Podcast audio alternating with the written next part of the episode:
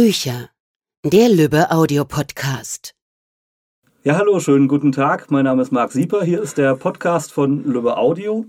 Und äh, ich freue mich heute über das Buch und Hörbuch Wie viel wiegt ein Instagram sprechen zu dürfen. Äh, mit uns im Studio sind Christian Klein, der Autor des Buches, hallo. die Sprecherin des Hörbuchs Heike Hagen. Wir freuen uns sehr. Und meine liebe Kollegin Katrin Weig, die die Regie des Hörbuchs macht. Hallo. Und äh, ich glaube, wir gehen einfach gleich mitten rein, Katrin, wenn du loslegen möchtest. Ja, ähm, die erste Frage geht an Herrn Klein. Herr Klein, wie sind Sie denn auf die Idee gekommen, ein Buch über die digitalen Medien zu schreiben?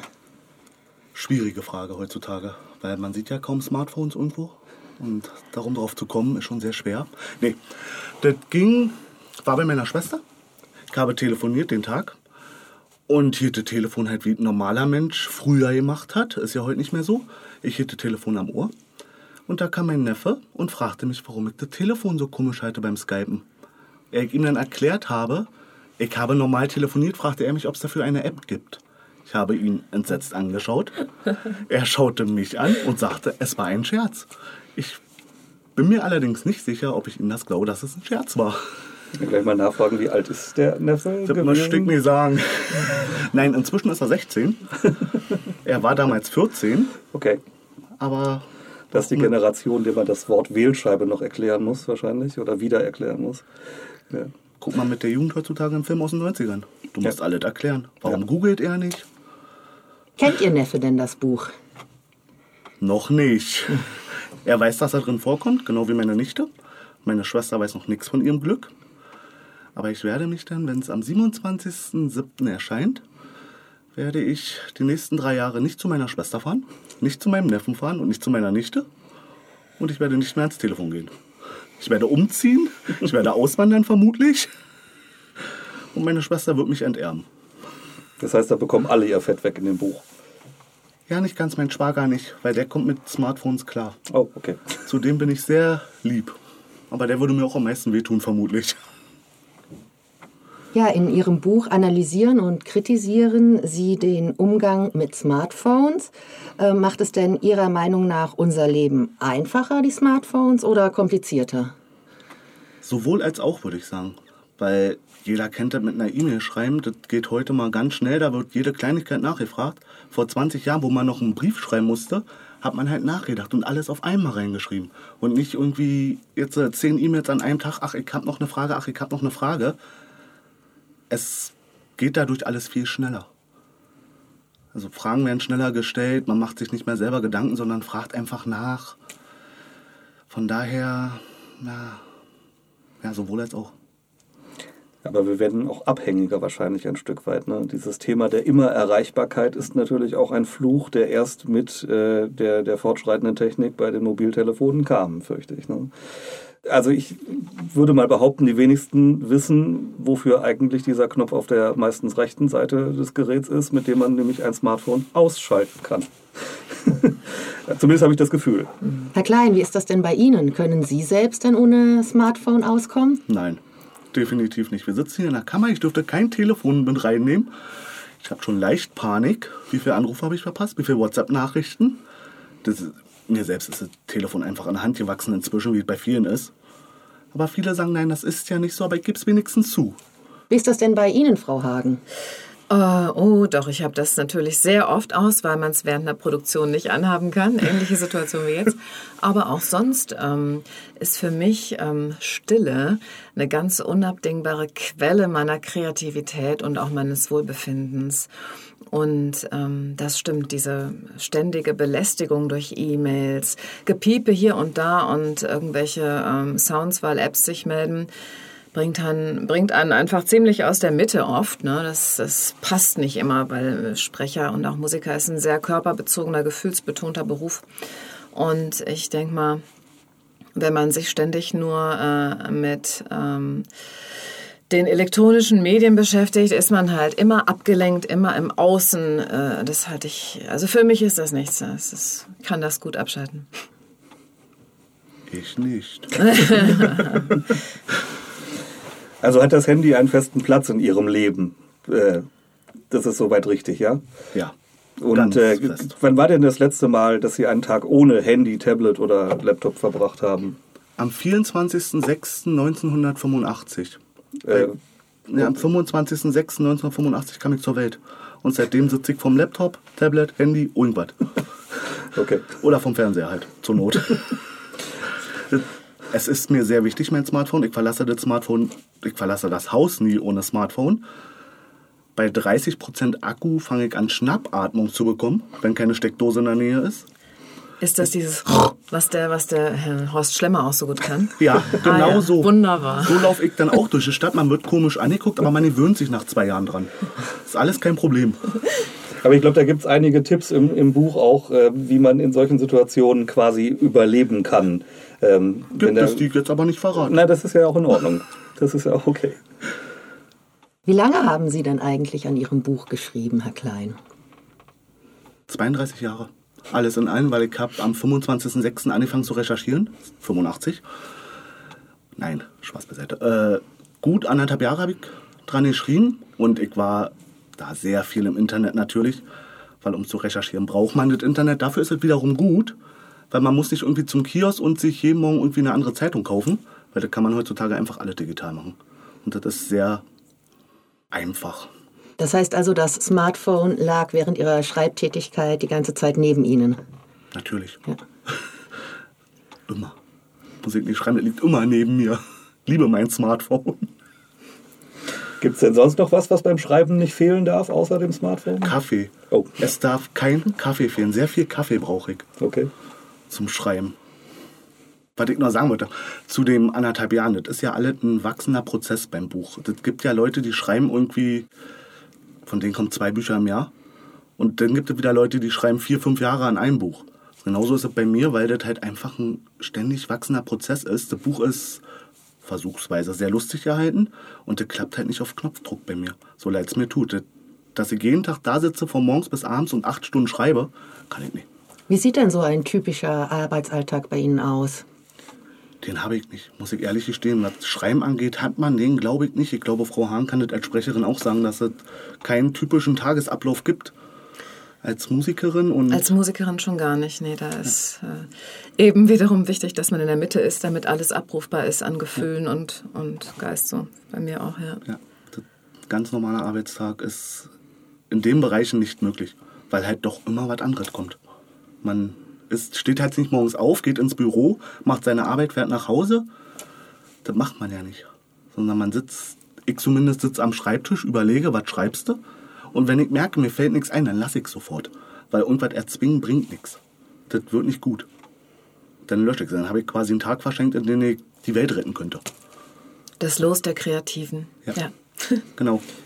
Ja, aber also ein ganz schlimmes Los ist das ja auch nicht. Vor allen Dingen, wenn es funktioniert, dass man, dass man Wenn sich seine Zeit so ein bisschen nach seinen kreativen Phasen Ja, einteilen wenn kann. das immer gehen würde, das wäre natürlich super, ja. Ja, funktioniert leider nicht immer.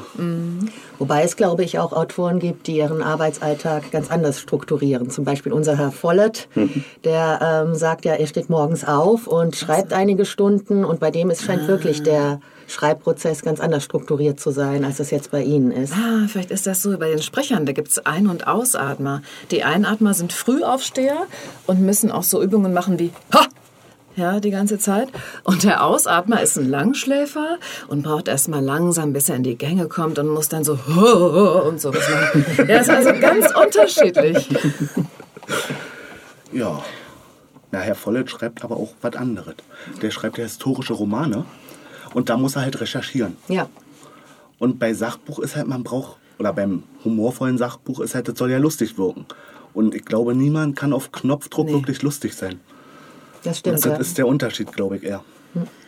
Wechseln wir mal das Thema. Auf dem Buchcover ist ja ein kleines Monster zu Nein. sehen, das ein Selfie macht. Es ist kein Monster. Es Was? ist Albert. Das ist Albert. Was hat es denn mit Albert auf sich? Ich habe das kleine Tierchen gesehen. Ich möchte nicht, dass das Monster genannt wird.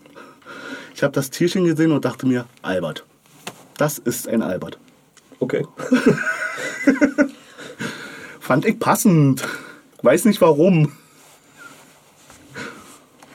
Und wieso macht das Monster, nein, entschuldigen Sie bitte, Albert gerade ein Selfie?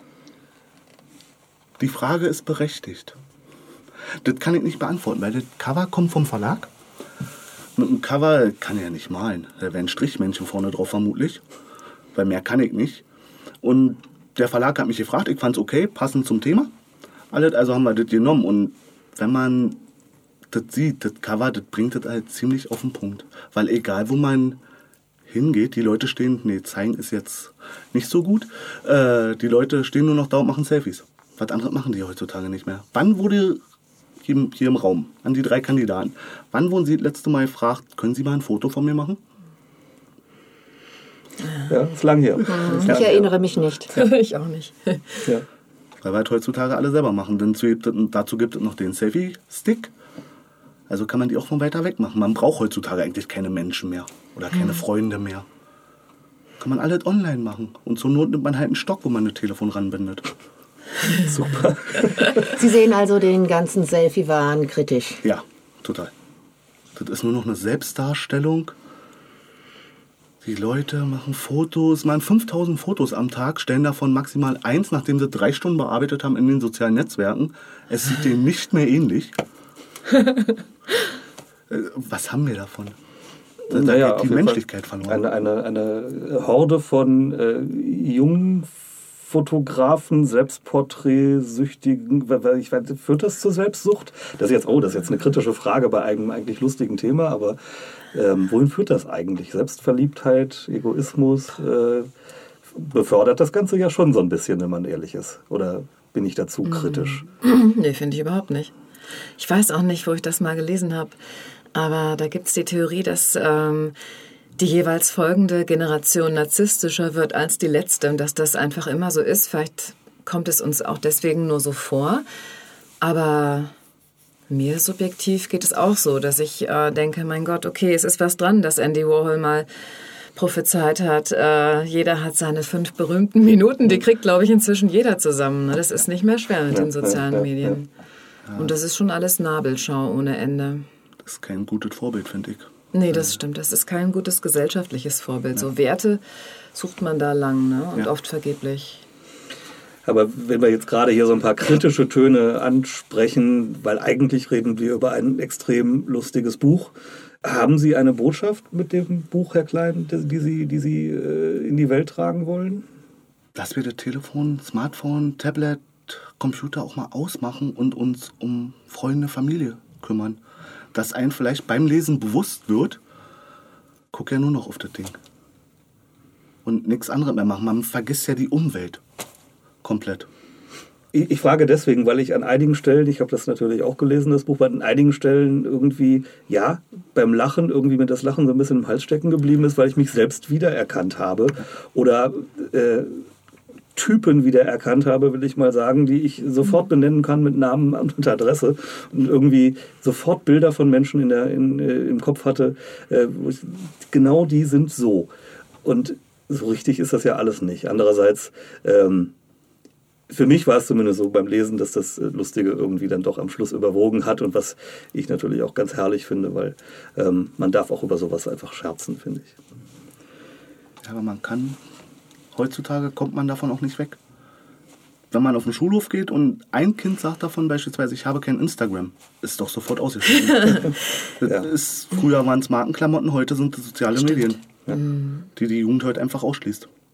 WhatsApp-Gruppen Ja. von Kindergarten gibt es inzwischen Ja. schon, also wo sich die Eltern connecten. Also Ja, gerade große Diskussion äh, mit, mit äh, dem, dem neuen Datenschutzgesetz und der, der Tatsache, dass ähm, früher die Lehrer immer E-Mails an den gesamten Verteilerkreis sämtlicher Eltern und Schüler geschickt haben, was von ihrem Privataccount, der natürlich überhaupt nach keinen Datenschutzrichtlinien geschützt war und so, äh, ist eigentlich ein sehr, sehr großes Thema. Diese, diese ganze, ja, diese, diese Verselbstständigung im, im Internet in, über Smartphone, über E-Mail, über WhatsApp, über sämtliche sozialen Netzwerke.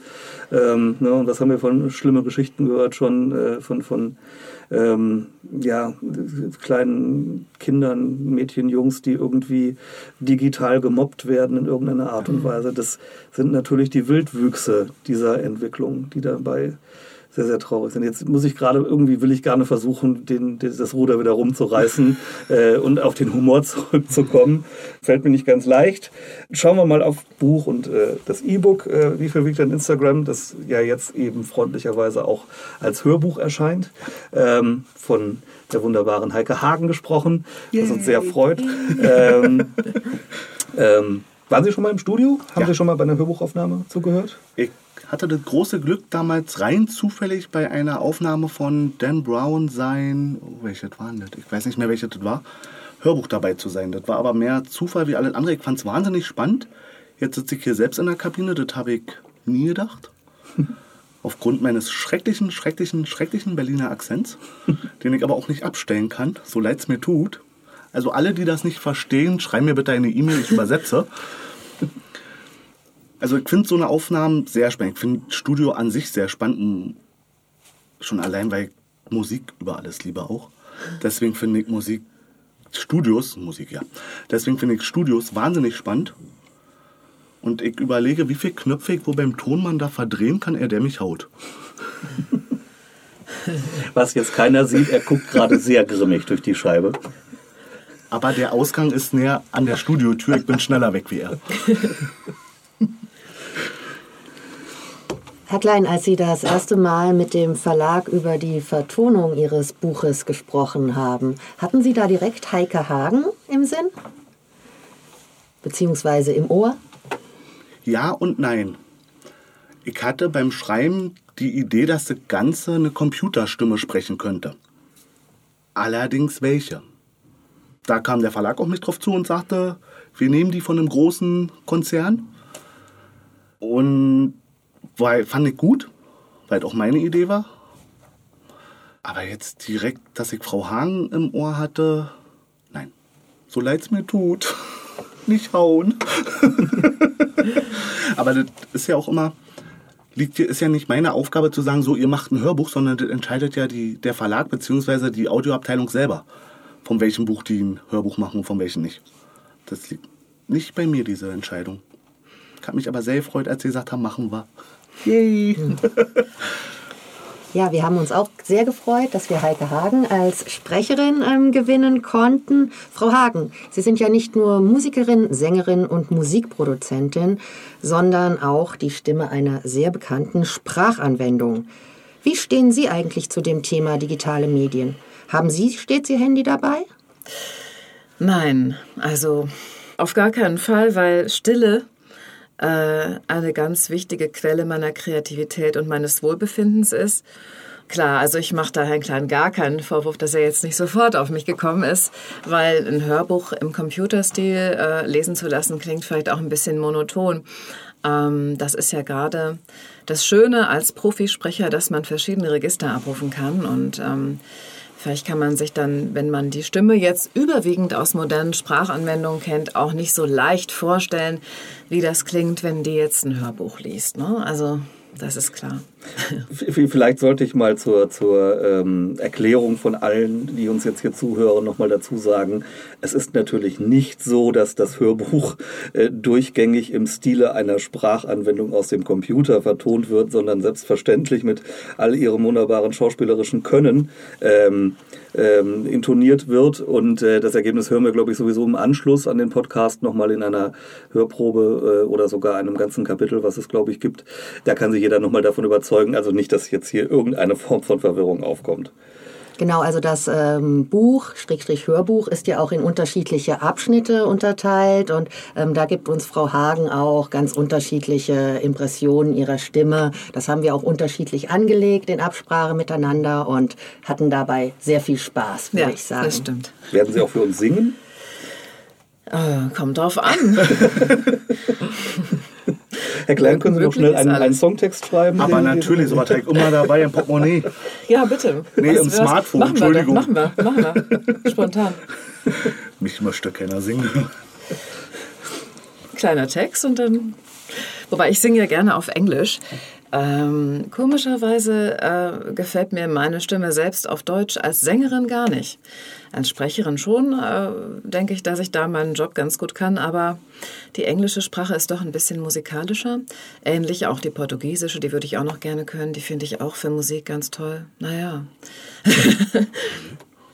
einen schönen Fado. Wir lassen uns was einfallen. Vielleicht haben wir noch einen, einen schönen Fado äh, oh yeah. auf, auf das Thema Mobiltelefon oh yeah. irgendwie. Äh, wenn man ein, eingerostetes Portugiesisch äh, bemühen. Ähm, Sie sind regelmäßig im Tonstudio, ähm, was auch mit Ihren Tätigkeiten als Musikproduzentin, Sängerin, wie wir eben ja auch gehört haben, und Sprecherin zu tun hat. Haben Sie denn eigentlich noch Lampenfieber vor so einer Aufnahme? Waren Sie gestern aufgeregt? Ach, wie süß. Also Lampenfieber.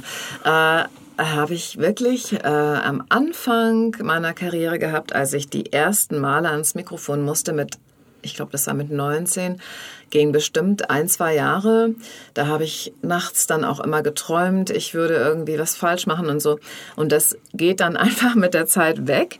Ähm, so dass ich sagen würde, Lampenfieber im Studio eigentlich nicht mehr. Da ist es eher einfach ähm, eine Konzentrationssache und Kontinuität und äh, die Leute erstmal kennenlernen. Das ist natürlich aufregend, klar, mit denen man arbeitet.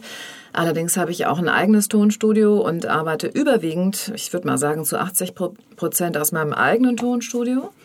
Und äh, Lampenfieber habe ich, äh, wenn ich auf der Bühne stehe als Sängerin, ähm, da habe ich aber ganz tolle Bachblüten entdeckt irgendwie. So Eddies, Reddys, Lampenfiebertropfen oder so. Damit kriege ich das ganz gut in den Griff meistens. Ist, glaube ich, auch ganz gesund, ein bisschen Lampenfieber auf der Bühne zu haben. Ähm, ja, doch, klar. Mhm.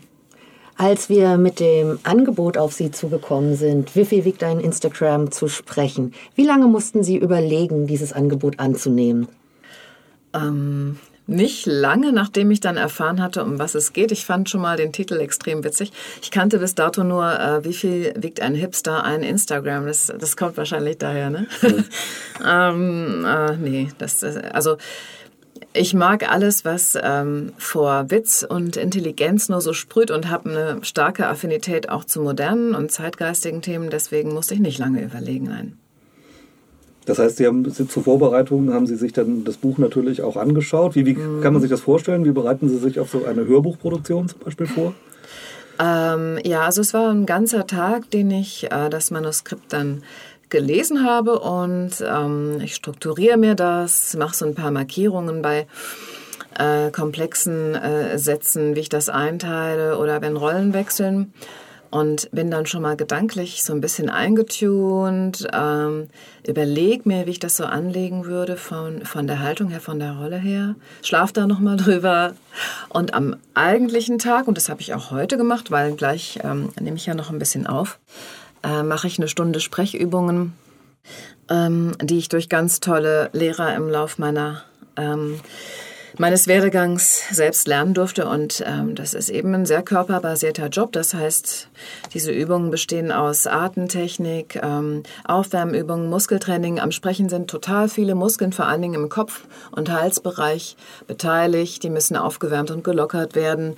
Das Volumen der Organe, Zwerchfell, es muss wie bei dem Schwangerschaftstraining alles schön, aktiviert werden, ja. Jetzt einmal um, ähm, hecheln.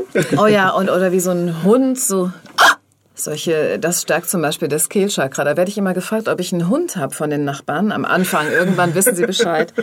Und man darf auch, ähm, wenn der Kehlkopf gesenkt ist, zur Aktivierung ähm, schreien.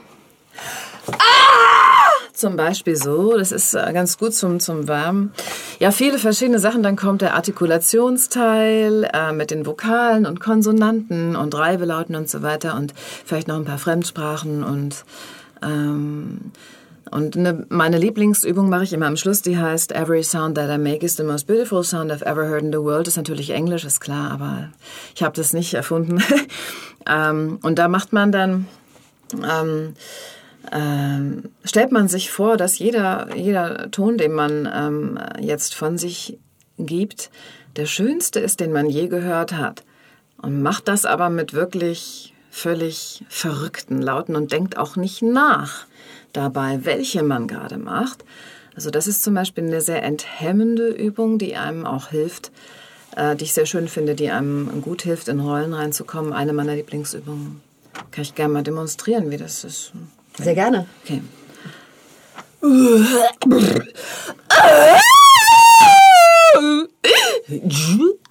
Und so weiter und so fort. Dafür ist es auch gut, ein eigenes Studio zu haben, sonst kommen schnell die Männer mit der Weste. Ich habe gerade Angst. Was jetzt, glaube ich, an der Stelle gerade aber klar geworden ist, ähm, uns erreichen ja hin und wieder mal ähm, Bewerbungen. Äh, da steht, ja, ich lese seit zwei Jahren meinem Neffen, meinem Enkel vor und ich möchte jetzt gerne auch Hörbuchsprecher werden. Ich glaube, was jetzt gerade klar wurde, ist der, zwischen ich kann mal ein Märchen vorlesen am Abend und der Tatsache, ähm, regelmäßig ähm, in guter Qualität äh, Texte vorzutragen, sei es ein Hörbuch, sei es eine Dokumentation im Fernsehen oder dergleichen. Da, da ist doch ein bisschen zwischen, zwischen, ähm, zwischen ich glaube, ich kann das und ich kann das wirklich, äh, liegen doch einige Welten. Ja, das stimmt. Also ist da aber auch leider wieder so, dass durchs Internet sich sehr viele Halbprofis anbieten. Das muss man leider sagen. Aber auf der anderen Seite, bei denen, die die Stimmen auswählen, die erkennen das natürlich auch sofort. Meistens eben an einem großen Register von verschiedenen Klangfarben, Ton, äh, Höhen, Ausdrücken. Ähm, und ähm, es ist auch so, ich coache auch teilweise bekannte Schauspieler und Moderatoren.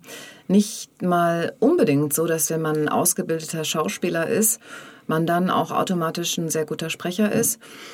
Das denken manche zum Beispiel, aber Schauspiel ist ein Teil nur davon. Und das, was unbedingt mit dabei sein sollte, ist, ähm, dass die Stimme was transportiert, was, es kann ja verschieden sein, es kann auch lustig sein oder keck oder, oder Trickstimme braucht man genauso, aber ähm, eine angenehme Stimme in irgendeiner Form und ein gewisses Talent und vielleicht eine Musikalität. Und man muss da tatsächlich äh, viele Tempiwechsel auch manchmal fast quasi live umsetzen können, sowas zum Beispiel. Von daher ähm, ist es auf jeden Fall ein Beruf, den man erlernen kann. Man kann auch Sprechkunst studieren oder eben Schauspiel. Und ähm, zu meiner Zeit war es noch so, dass ähm, man dann Schauspiel äh, und Mikrofonerfahrung als Journalist ähm, gerne kombiniert hat. Das ist bei mir zum Beispiel auch so. Und da hatte ich auch einen, äh, in meiner ähm, Radiolaufbahn am Anfang einen Theaterlehrer, der mich gefördert hat und mich darauf gebracht hat, ähm, das zum Beruf zu machen, dem ich bis heute sehr dankbar bin. Gute Ausbildung ist das A und O. Ja, auf jeden Fall. Inwiefern ähm, unterscheidet sich denn Ihre Vorbereitung auf das Hörbuchlesen zu, äh, zu Ihren anderen Tätigkeiten? Also was? Eigentlich, äh, ich bin da ein bisschen so ein Perfektionist. Ich habe da so ein Standardprogramm, dass ich eben jetzt alles sprechen könnte. Also auch jetzt einen TV-Spot abliefern könnte oder ähm, äh, Navigation. Also eigentlich nicht wirklich. Die Vorbereitung unterscheidet sich nicht wirklich. Nee, könnte ich nicht sagen. Bei mir zumindest nicht. Hm. Und was macht Ihnen, Ihnen beim Lesen besonders viel Spaß? Ah, oh, wenn das ein toller Text ist. Also ich meine, das ist das A und O. Ne? Ich meine, das ist immer ein Fest. Also ich freue mich immer ach, wenn ich einen schönen Text lese, äh, dem noch eine Stimme geben zu dürfen und damit so ein bisschen noch Zuckerguss obendrauf zu geben, das, das mag ich sehr gern. Mhm. Sehr schön, sehr schön. Ich finde auch, das hört man definitiv im Hörbuch, dass wir ah, viel ja. Spaß bei der Aufnahme hatten. Ja. Und ähm, ja, das Besondere am Hörbuch ist auch, dass sich die Hörer über ein Extrakapitel freuen dürfen. Herr Klein, sind Sie ein Fan des Hörbuchs und haben dieses Extrakapitel speziell für Ihre Hörer geplant? Nicht direkt. Das war eher ein Missgeschick meinerseits. Es gibt noch mehr Kapitel, die nicht erscheinen werden, die nicht im Buch sind. Aber ich habe mein fertiges Buch an meinem Lektorat geschickt, im Verlag. Und habe dann an Löbe Audio nochmal ein Manuskript geschickt, das fertige. Und ich dachte, das war dasselbe. Das war es leider nicht, denn da war das Kapitel Pokémon Go noch drin, was ich eigentlich rausnehmen wollte. Aber dann haben die Leute von Löbe Audio mit mir gestritten, nö, die wollen das haben. Ja, dann irgendwie nachgefühlt, drei Wochen, habe ich gesagt, na dann behaltet das, macht doch, was ihr wollt. Aber lasst mich damit in Ruhe. So nach dem Motto und so ist dieses schöne Kapitel, so ist es dazu gekommen, dass dieses Kapitel doch noch den Weg ins Buch, Schrägstrich Hörbuch findet. Im Buch ist es ja nicht, weil wir fragten den Lektor und der Lektor sagte zu mir, dass wir nicht im Buch rauf mit aufnehmen. Oh, ich kann heute nicht sprechen, tut mir leid. Das war, wir machen nachher mal noch Sprechübungen, bitte beide. äh, dass wir das im Buch nicht mit reinnehmen, weil da bereits das Kapitel Tinder drin ist. Und es ist ja dasselbe am Ende, Tinder und Pokémon Go. An jeder Ecke findet man ein kleines Monster. Von daher hat der Lektor gesagt, nee, lieber nicht. Außerdem ist das schon viel zu lang, das Buch. Fast doppelt so viele Seiten, wie es eigentlich haben sollte. Der mag mich schon nicht mehr, glaube ich. Also doch heimlicher Ken Follett-Fan, nichts unter 2000 Seiten. Zweieinhalb. Ich verstehe, ich verstehe. Wir sehen ja, Sie haben viele Ideen im Buch eingebracht. Wir gucken uns das einfach mal an im Verlag. Wenn es einigermaßen erfolgreich wird, dann reden wir vielleicht über Teil 2. Irgendwie, wie viel wiegen zwei Instagram? Ich, äh, keine Ahnung. Dann wünsche ich euch viel Spaß beim drüber reden. Ja, da wir jetzt so viel über das äh, Hörbuch und auch das Können von Frau Hagen gesprochen haben, äh, möchten wir Ihnen, liebe Podcasthörer, natürlich auch eine kleine Kostprobe geben. Äh, wünschen Ihnen viel Spaß mit einem kleinen Einblick in, wie viel wiegt ein Instagram. Die Google Maps App ist ja auch wirklich praktisch. Sie können im Satellitenmodus nachschauen, ob Ihre Wäsche noch im Garten hängt oder ob der Wind sie auf das Nachbargrundstück geweht hat. Sie können sehen, wie die Nutzer eine Parkbank am Waldrand bewerten. Und Sie können natürlich Routen berechnen lassen. Doch bitte fragen Sie Google nie nach Wegen, die auch zum Teil über das Meer führen. Google gibt Ihnen eine Wegbeschreibung, bei der Sie viel und lange schwimmen müssen. Weil Google jedes Thema findet, kann man im Internet auch zu allem und jedem seine Meinung kundtun, egal ob man nun richtig liegt damit oder nicht. Das Netz gibt auch jedem die Möglichkeit, alles zu sein, was man will. So findet man 82 Millionen deutsche Ärzte oder auch 82 Millionen Bundeskanzler und Bundeskanzlerinnen. Nur eines findet man grundsätzlich nie. Jemanden, der ehrlich sagt, dass er von dem Thema keine Ahnung hat. Meist läuft eine Online-Diskussion so ab. Erstens Meinungsäußerung.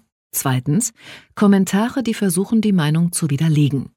Drittens Abwarten. Viertens Klugscheißern. Fünftens sich über die Rechtschreibung beschweren. Sechstens beleidigen. Siebtens beleidigen. Achtens beleidigen. Neuntens Witze über die Mutter der oder des anderen. Zehntens der Beitrag und alle Kommentare werden von der Redaktion gelöscht. Solche Kommentarorgien sind mir sehr häufig auf der Facebook-Seite einer bekannten Boulevardzeitung aufgefallen, deren Namen ich hier nicht nennen will. Ich finde es immer sehr lustig, wenn Leute die Zeitung und ihre Redaktion beleidigen, die sie geliked haben müssen, um zu kommentieren, und dann aber abstreiten, dass sie vorher jemals auf dieser Facebook-Seite waren. Dann liest man entschuldigende Kommentare wie Ein Freund von mir hat den Beitrag geliked, und ich sehe das in meiner Chronik angezeigt und musste darauf reagieren. Ja, sicher. Und wie kommt die Facebook-Seite dieser Berliner Zeitung dann auf über zwei Millionen Likes, wenn natürlich niemandem diese Seite gefällt? Man sollte auch mit ernst gemeinter Meinungsäußerung überaus vorsichtig sein, zumal wenn die eigene Meinung sich von Volkes Stimme unterscheidet. Die wichtigste Regel, erwarten Sie im Internet bitte keine respektvolle Behandlung.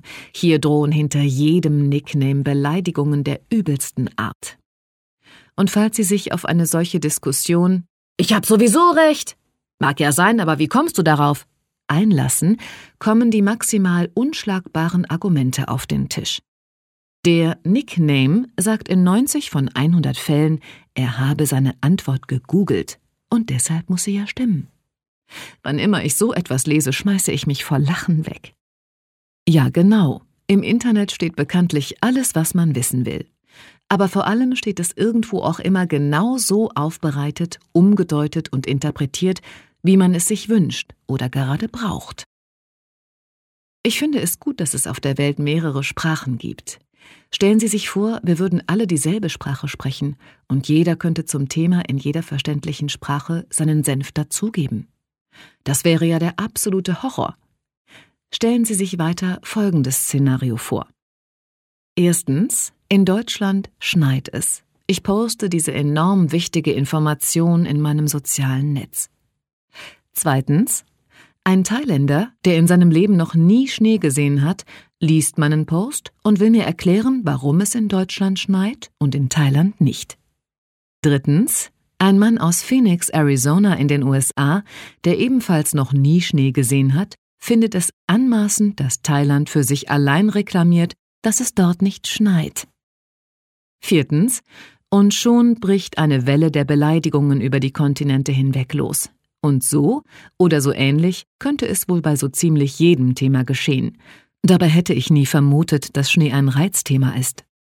Aber irgendwo auf der Welt gibt es immer Menschen, die keine Ahnung haben, aber furchtbar gern so tun, als ob sie die Weisheit mit Löffeln gefressen hätten und ihre Meinung erst einmal kundtun, um dann irgendwann doch mit der Erklärung zu schließen. Das steht aber so bei Google. Es gibt ja für alles im Internet Foren, in denen man sich Hilfe suchen kann und Ratschläge von Fremden bekommt. Und es mag ja für manche wichtig sein, seine Probleme mitten ins Internet zu schreiben und um Hilfe zu bitten. Aber stellen Sie sich eine Welt mit nur einer Sprache vor, bekäme die Frau aus Düsseldorf dann tatsächlich hilfreiche Ratschläge zu ihren Eheproblemen von der Araberin aus Damaskus in Syrien? Ehrlich, ich wäre ja schon ein bisschen neugierig, welche Ratschläge sich aus solch gegensätzlichen Weltanschauungen ergeben würden. Aber vermutlich wären diese Ratschläge weniger hilfreich als vielmehr ziemlich skurril. Gut also, dass es doch mehr als nur eine Sprache gibt.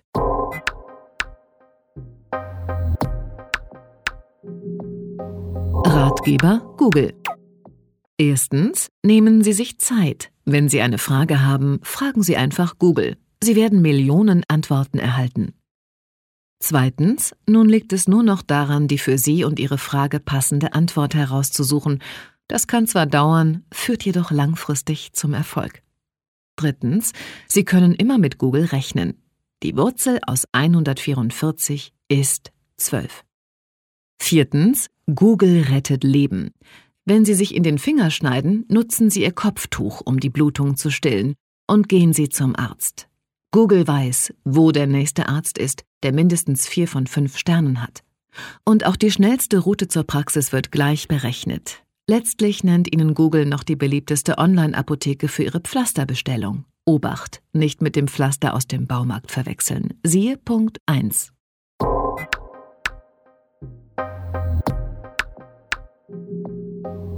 Fundstück. Gerade einen alten Vokabeltest gefunden. Deutsch stattfinden. Englisch to find a city.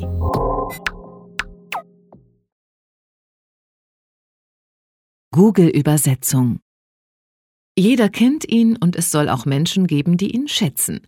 Zum Beispiel Comedians. Die Rede ist vom Übersetzungsprogramm von Google, dem Google Translator.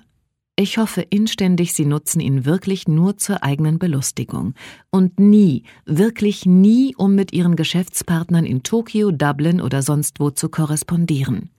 Selbst im Urlaub kann Sie Google in Teufels Küche bringen oder noch ganz woanders hin. Ich wurde in Köln von einem Japaner angesprochen. In der Hand sein Smartphone und geöffnet der Google-Übersetzer. Er tippte wie wild auf sein Gerät ein und zeigte es mir dann. Ich will ans Meer stand auf seinem Display. Erklären Sie mal auf Japanisch, dass Köln nicht am Meer liegt. Hoffnungsfroh reichte er mir sein Smartphone und so tippte ich auf Deutsch Es tut mir leid, aber Köln liegt nicht am Meer ein und drückte auf Übersetzen.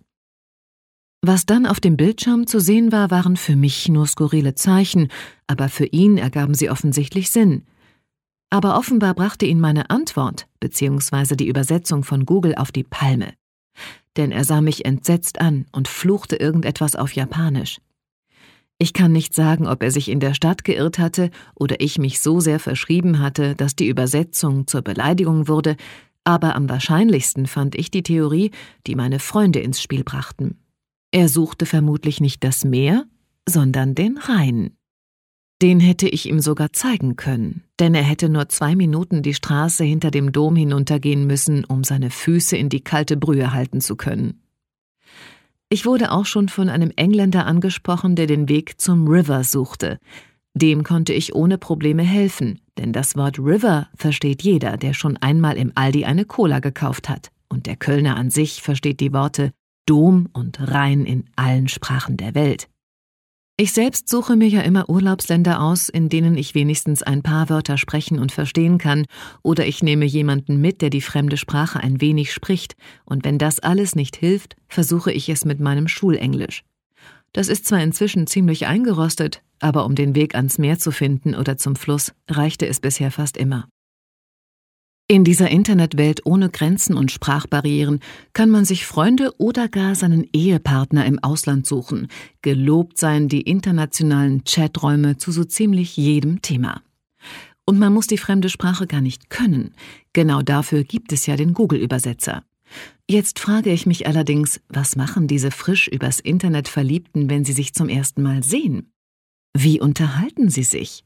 Chatten sie per Handy und Translator weiter? Wenn es nur Freunde sind, geht das vermutlich noch einfach, denn um zusammen Alkohol zu trinken, muss man sich ja nicht unterhalten.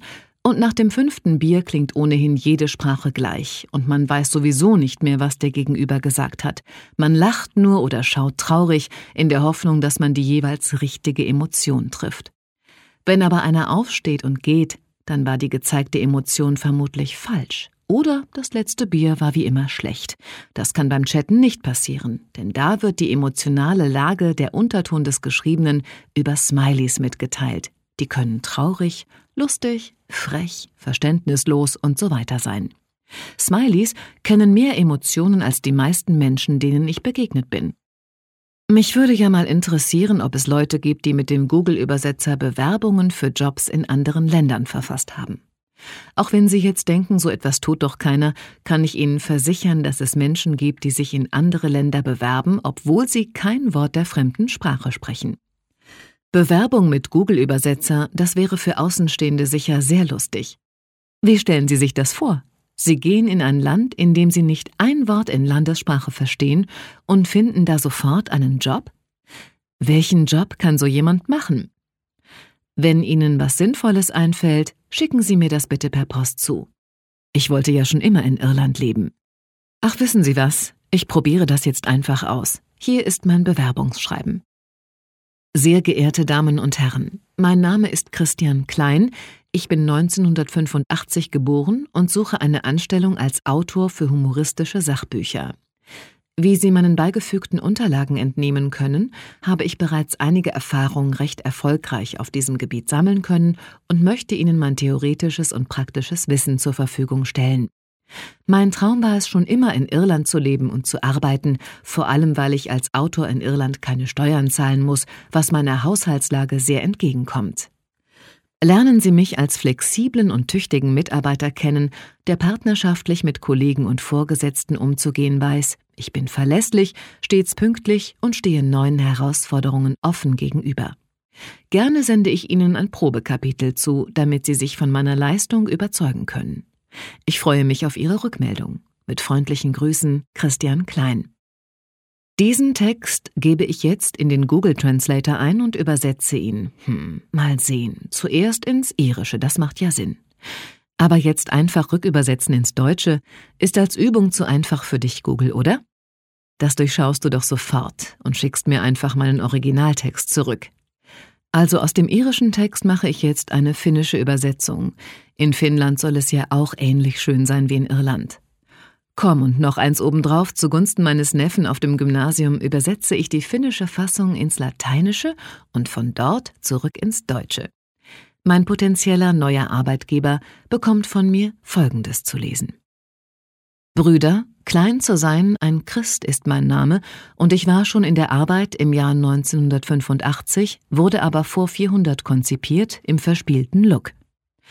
Als Sammeln das Unternehmen bereits die Dokumente nicht genug sein können, meine in diesem Bereich beteiligt sind, die Nutzung der Ware zu sehen sind, würde ich. Mag zu, dass die spekulative und praktisch sind. Der Traum für immer zu leben und in Irland Irlands Geschichte für den Dienst der meisten zufrieden, damit bezahlen musst du arbeiten. Schauen Sie sich den effizienten Teamwettbewerb mit einer höheren Zusammenarbeit an. Kollegen und Genossen, ich möchte immer offen zeugen als Herausforderungen der Zeit. Ich ziehe es zu, denken Sie, ein Beispiel auf der Turmspitze zu machen. Warten und sehen. Ich bin ehrlich, den Job kann ich mir vermutlich abschminken.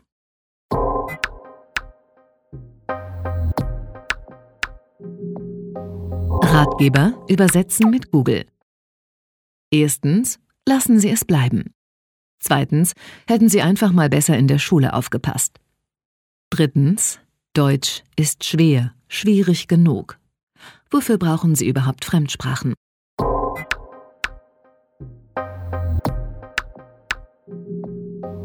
Fundstück. Damals, als man sich die Welt noch von Peter Lustig erklären ließ, statt von ein paar Spacken im Internet. Das war schön. Herr Klein, Frau Hagen, vielen Dank für Ihre Zeit. Und für alle, die mehr über den Sinn und Unsinn von Smartphones wissen möchten, Wifi wiegt dein Instagram ist auf allen gängigen Plattformen erhältlich. Das war's für heute von uns. Bis zum nächsten Mal beim Lübbe Audio Podcast.